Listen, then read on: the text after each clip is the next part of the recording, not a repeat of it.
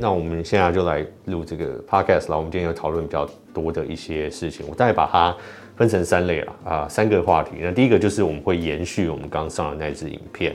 啊，就是讲到这个动态岛二点零啊，或者是 iPhone 十五 Ultra，那可能呃在的 iPhone 十五系列我得到什么消息，那我在这支影片就可以比较细的去讲到它。好，因为有时候那种快报的影片或是爆料的影片比较短嘛，那我就尽量。就是讲到重点，那比较多细节我在这边再跟大家分享。那再我会讲到就是说，关于现在呃，先前有一支影片，有一个观众留留言讲到说，哎、为什么我好像呃对苹果的时候，呃讲苹果的产品的时候，好像呃比较严厉一点，就讲缺点的时候比较比较多，然后然后可能讲 Android 产品的时候，好像就不太会讲到那些，或者说讲到比较少啦。那其实我我我不认为完全是这样，因为如果他影片都有去看的话，相信三星的品的那个影片我也有讲优缺点什么。那没关系，我们就慢慢一个一个来讲。那首先先来延续我们刚才那支影片讲到呃所谓这个动态岛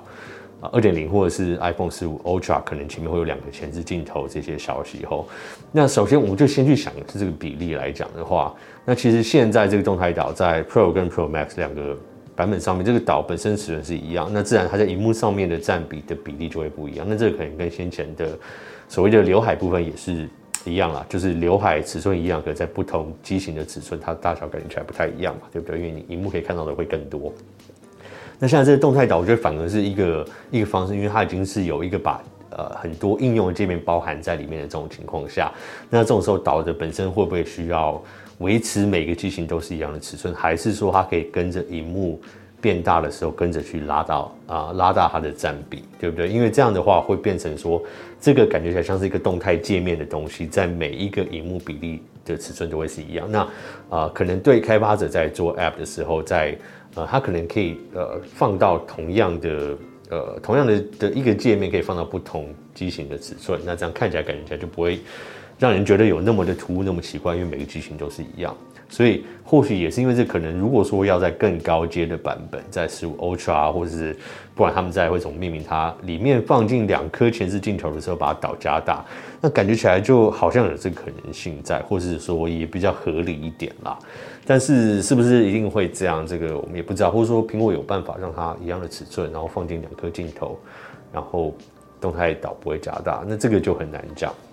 我不太确定，因为以现在这个前置镜头来讲，说真的，这次加入这个自动对焦的功能，我自己在实际使用上感觉不出什么差别。那在拍摄的这个啊，应该说画质上面也感觉不出什么差别。所以，如果前置镜头真的要有一个比较大的进步的话，它势必要占到比较多的空间。那这种时候，如果你要放进第二颗的时候，那它的意义是什么？那为了是这颗镜头。可以拍到什么样的效果呢？还是有一个更广角的这个前置镜头？这个我就不太确定。说为什么现在会谈到这个部分？那但我们就连接到下个部分啊，就是说有消息呃，消息人员跟我讲说，现在他得到的这个呃，他在做的这个 iPhone 十五系列上面哈，那他说呃，我我这边可以讲比较多细节，因为我在那个爆料影片我把它剪掉了，因为太长了。OK，那大致上他的讲法就是说，他做这个部分的时候非常辛苦。他们呃，因为我们知道他们做下一代的时候，其实是在 iPhone 十四出来之前，他们就已经在进行下一代的这个制程啊，已经在在做这些产品的规划，然后已经在做他们的荧幕，然后已经在跑那个呃，他们所谓他们有不同的阶段，什么 P one 啊，什么什么，反正不同的产品。进行的阶段，就是他已经非常辛苦在进行那个部分。那这部分，他说前面荧幕的地方，这一次是完全不一样的设计跟跟制成的方式哈。然后呃，他们花了非常多心力在解决很多的问题。那他说他们现在现在所做到是有一个最高级的版本，就是呃很多很好很新的科技都会放在那一只上面。那会不会 Pro 也有？这个就目前还不知道。可是因为他们分得很开，不是。他并不是每一支都会碰到的，那所以他就说，哎、可以期待说这一次会有挤爆牙膏的这个版本。那他自己也是非常期待啊。那他也很诚实跟我讲，那我像啊、呃，像我会问他嘛，像其他关于周边的设计啊、边框的设计啊、钛合金啊、后面的相机什么等等，他说他就完全不知道，因为他完全没有碰到那个部分。然后他们分工非常细，他就只能跟我讲他所知道的前面的荧幕。那这点是让我还蛮期待的啦。那我们在先前有两支影片有讲到，就是说这个十五 Ultra 嘛，那这个也不是我讲出来，也不是单单就是有消息来源跟我讲，我们才知道。那这个其实在 Bloomberg 或是在国外的爆料的呃。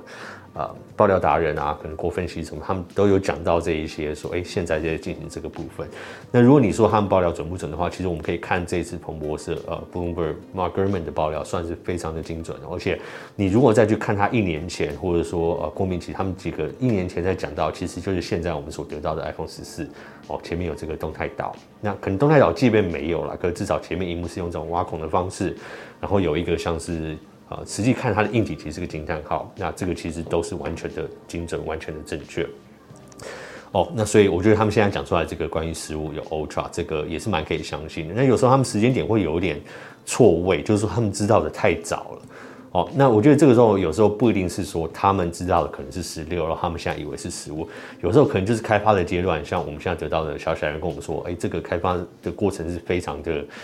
辛苦艰难，那很有可能他们在过一半的时候，在那个呃中间的程序之后就，呃苹果就说，哎、这个没有过，那来不及量产，那可能就推到下一年嘛。那这个我们在先前的这个一百二十赫兹，其实我们也真的就是看到这样的现象，就在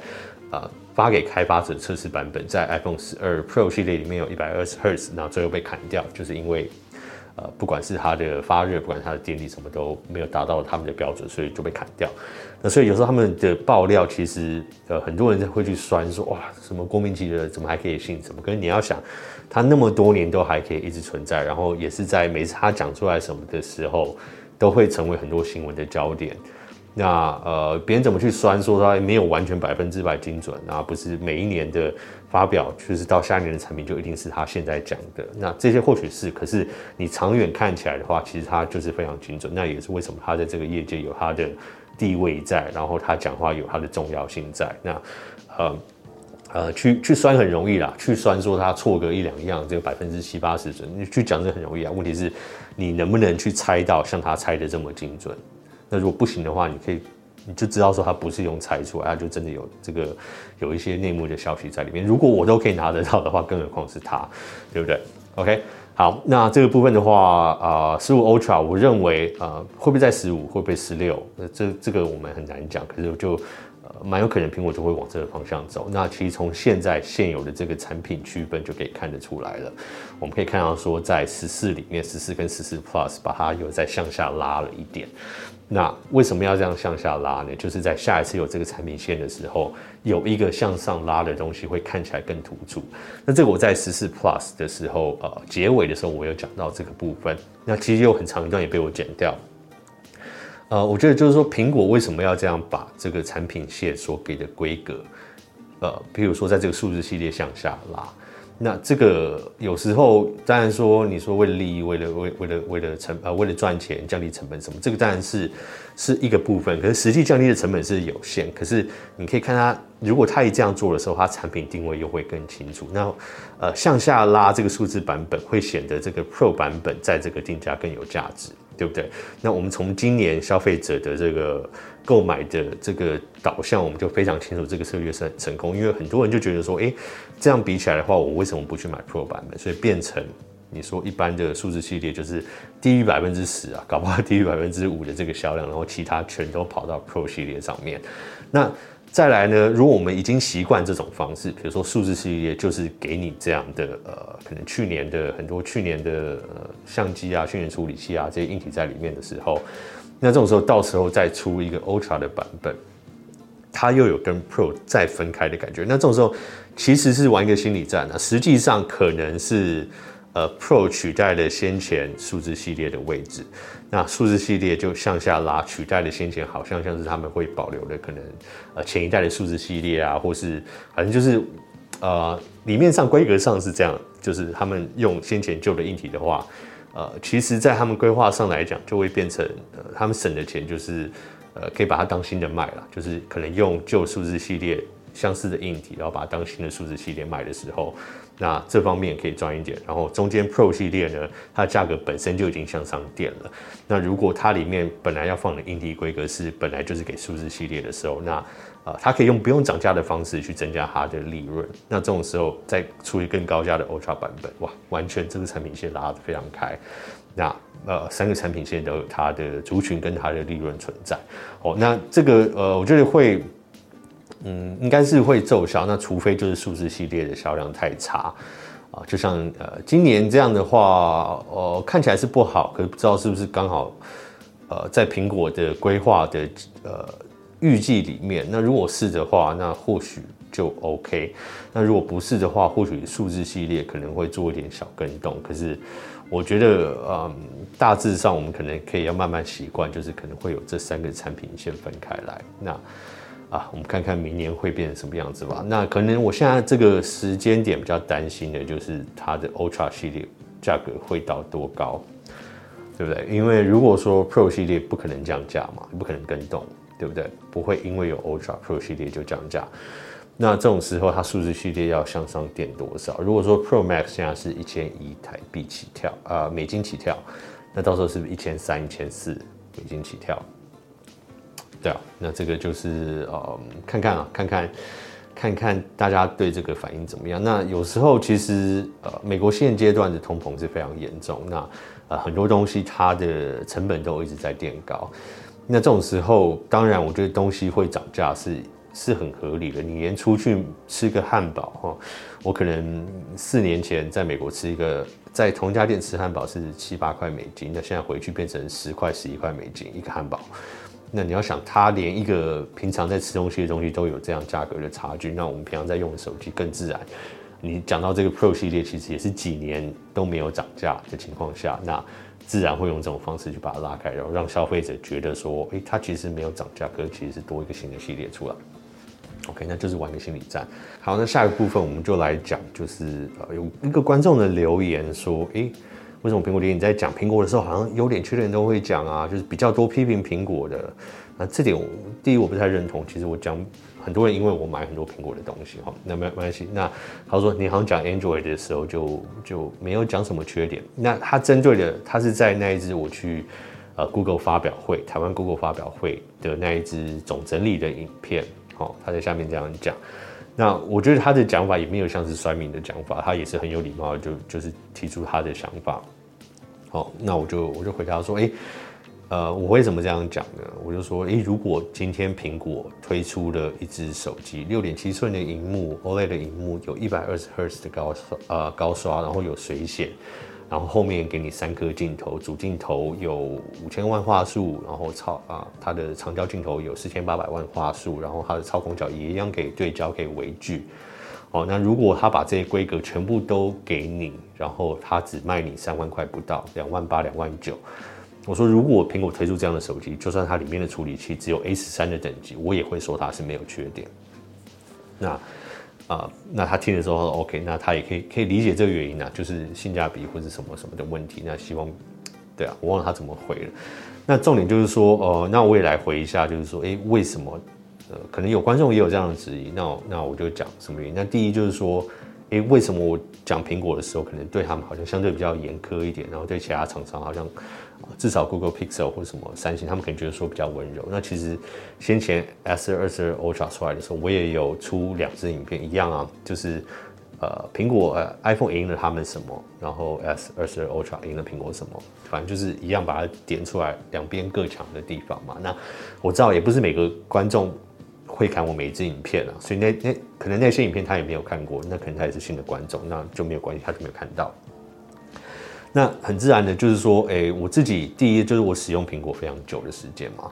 那二十几年，那自然，呃，他们产品里面好的、坏的，或者说有什么坏的东西、缺点的东西，是有点像是在苹果文化里面一直传承下来的，让我很不开心的一些地方。这些东西当然就是也是会有累积、长时间累积的一些一些不满啊，那也有长时间累积的一些信仰跟喜欢，这个当然两边都会有。那就像散热，散热一直是我觉得说，哎，为什么到现在这一刻，苹果在散热的设计上面，哦，终于啦，在十四跟十四 Plus 上面有经过它的散热，可是为什么在 Pro 系列上面或者在很多电脑上面，感觉散热可以更好？那我都讲到说，我今年第一台苹果的 iMac G5 就是散热很有问题啊，主机板很会发热啊，然后常常烧坏过非常多次，修了非常多次，然后就是因为它里面散热没有做好。你已经知道你的处理器这么会发热，你为什么散热没有把它做好？那这个同同样的问题，从二十几年我们在讲到现在，我们今天都还可以讲一模一样的话。那自然我对这个部分就会有累积长长时间的不满嘛，对不对？那这某方面也是因为我就是可能他们说我是果粉啊，就是我真的就是用苹果的产品最多，我最长时间用苹果。对不对？我什么东西都是我的电脑、我的我的平板、我的手机、我的耳机，苹果生态链里面我什么都用，键盘什么的。那有些东西我觉得做得很好，有些东西就觉得说，哎，没有达到他们的标准。像是我上次讲说，我觉得键盘没有做那么好，或是苹果的滑鼠没有做那么好。那这些东西自然就会，你用的多的时候，自然呃看到的的点，好的坏的东西也会比较多嘛。那这种时候可能就是讲优点缺点的时候。自然就会讲这样，而且，呃，第二点啦，第二点就是我本身我们频道全部都是在讲苹果的，那有非常多观众也因为我去买苹果的东西哦、那有超多观众，呃，M1 那一台超多人因为我去买，就是很多观众跟我讲说，哦，我就是看你的影片我才去买，然后或是不管是 iPhone 啊、AirPods 什么，所以我我既然那么多人会说，哎、欸，来看我的影片，然后去决定要不要买苹果东西的时候，那这种时候我就自然就是把好坏都把它讲出来。那种时候，可能可能某一方面，我觉得说，哎、那那这样就是你们自己要评断了，对不对？有优点也有缺点哦。那没有东西是完美的，那你要知道之后，你才知道说哪个比较适合你。那其实我在优缺点的里面，呃，影片里面也会讲说，你自己要看嘛，哪一个点对你而言是哦，好像有讲到你的痛处，或是讲到觉得说，哎、你太棒，你你一定要换的地方，那这个就是你要换的理由，对不对？对啊，那所以我觉得这个就是第二点。我觉得说我自己用的多，然后很多观众也是因为我都会去买苹果的东西，或是问我说这一代该不该换，什么说明应该换。Mac 也是一样，AirPods 也是一样。那这种时候我自然我就觉得好坏都跟你讲是比较，嗯，也也是我真的我真的也是用每一代都用了，我比较能清楚的比较出来它的差距。那这个就是我本身我也。我也不用说谎，我就是用用最多苹果的东西啊。虽然我三星、Google 什么都有，可是我最长时间用用最广泛的就是苹果。那本来本来就是这样，我对他们的产品就会更了解。那再来这个第三个原因呢，其实就是跟苹果本身这个公司。有很大的关系，就是说，其实从当年来讲，如果说苹果还是当年那个小公司来讲，也不能说小，就是相对来讲，可能它可能在在这个市场啊、市场的占比或者它的比重，它的它的话语权没那么强大的话，那自然我也不会去讲那么多，就是可以去宽容它，因为它可能还是在追赶其他厂商的情况，呃的情况下，我觉得对它一些劣势，我比较可以去宽容。那这也是为什么我对其他厂商，我觉得比较可以宽容，因为苹果现在就是一个。最赚钱的公司哦，那最赚钱的行动装置，最赚钱的消费型电子产品，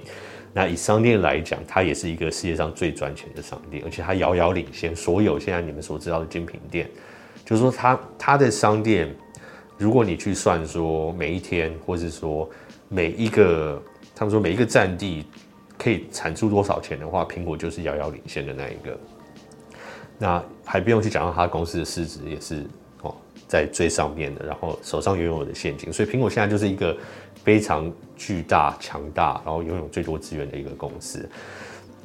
那在这种情况下，你说，诶、Google Pixel 七好了，那你说它卖三万块不到，那它也可以赚钱哦。它卖这个价钱，它还有赚钱。那苹果为什么一个旗舰机是四万多块，然后可能有一些规格还没有到人家？啊，两万多块手机里面给到的规格的情况下，那我自然这样去相比，你就会觉得说，哎、为什么一个 最有钱的公司，然后应该是要做出什么都最顶级的产品的时候，里面有些东西却没有跟上其他厂商中阶的产品，对，自然就会有这种这种比较性的这种这种想法出来啊。那你说，我们就拿 Pixel 7跟7 Pro 来讲，Pixel 7才一万多块，一万八千多块。对不对？那你同样的价格在苹果一万八千多块，你可以买到什么？对不对？那这种时候，如果说 Pixel Seven，你今天一个一万八千多块，然后你还有九十赫兹的更新率萤幕，然后你后面有双镜头，然后有一个五千万画素的主镜头，对不对？那你有个超广角，虽然不能不能对焦，可是如果一万八千块，你你这个价格拿到苹果上面的话，就是最接近就是 iPhone SE 三嘛，对不对？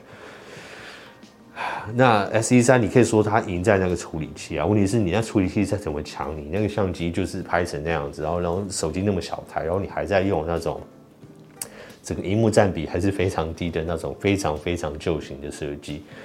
那这种时候，自然我对它的批判就会说：哎，为什么一样的价格你给出这个东西？你一个应该是最厉害的公司，为什么给出这个东西？自然就会比较批判它，或是说对它比较严苛。那这样讲回来，真的可以算是很严苛吗？还是就只是我觉得啦，就是只是很平等的去看同样的价格得到什么。那这当然是我想法，那大家不一不一定都要跟我一样的想法，对不对？那嗯，我觉得嗯，当然不能说完全公平。我我做这些东西一定会有主观，就像我刚刚讲的，长时间会有累积一些嗯信仰，也有长时间会有累积一些抱怨。也会有，那这种时候，你如果说要我很主观，当然很难，因为我有我过去的不好的经验，也有我过去好的经验，那这些都会累呃累积起来，让我去改变我现在对一件事情啊、发生的判断，对不对？如果说我今年是第一次拍苹果的影片，第一次使用苹果的产品，那或许，诶，它这个手机可能 A 十六好像好像优化没有很好，有点电力不稳定，或是。嗯，散热什么的问题，那我可能就会说，哦，或许苹果再来会改善它，会有优化它，会让它更好。那我们等一两个月看看，如果是新的话，会会这样讲。就像先前 Google Pixel 六的时候，因为是 Google 第一次出自己的处理器嘛，所以我会给他那样评论说，哎，或许等它优化，对不对？那苹果为什么这一次 iPhone 十四 Pro 上面，呃，我后面会讲说，哎，好像。我没有很有信心说它一定会优化，因为我们在 iPhone 十二系列上面，我们已经有感受过，就是说当初那颗 S 是很有问题，然后呃它的续航力很不好，然后发热很多问题，然后那些问题后来也是一直没有解决嘛，对不对？所以那你有先例，然后或是你有更早先前，像我使用以前的 Mac 那一些发热什么的问题累积起来，我就会说，哎，这个为什么到现在还发生，对不对？那。嗯这个会不完全公平，但不会啦。那也也是至少说，呃，我对苹果的产品在在好跟坏、公平与不公平的这些评论，主观不主观的评论下，至少至少都是都是我，就是真的是我自己呈现出来，我自己的心里看到他的反应而讲出来的话，而不是好像刻意要去。我我不觉得我在刻意在 刻意在打压他什么了，因为应该有应该有远远多于呃，因为我不买苹果的人，应该说因为我买苹果的人应该远多于远大于因为我不买苹果的人，对，我相信是这样，至少我自己身边很多人都是这样子。OK，那这个我好像有点讲远，反正这个就是为什么我对苹果的产品，有人觉得说，哎，好像。好像没有那么温柔，在在评断他的时候比较严格一点啊，呃，或许是也不是啊。那以上就是我给大家的解释，那大家或许有什么看法，也可以一起分享哦。OK，好，那今天的 Podcast 就先到这边，我是苹果爹，我们下次见，拜。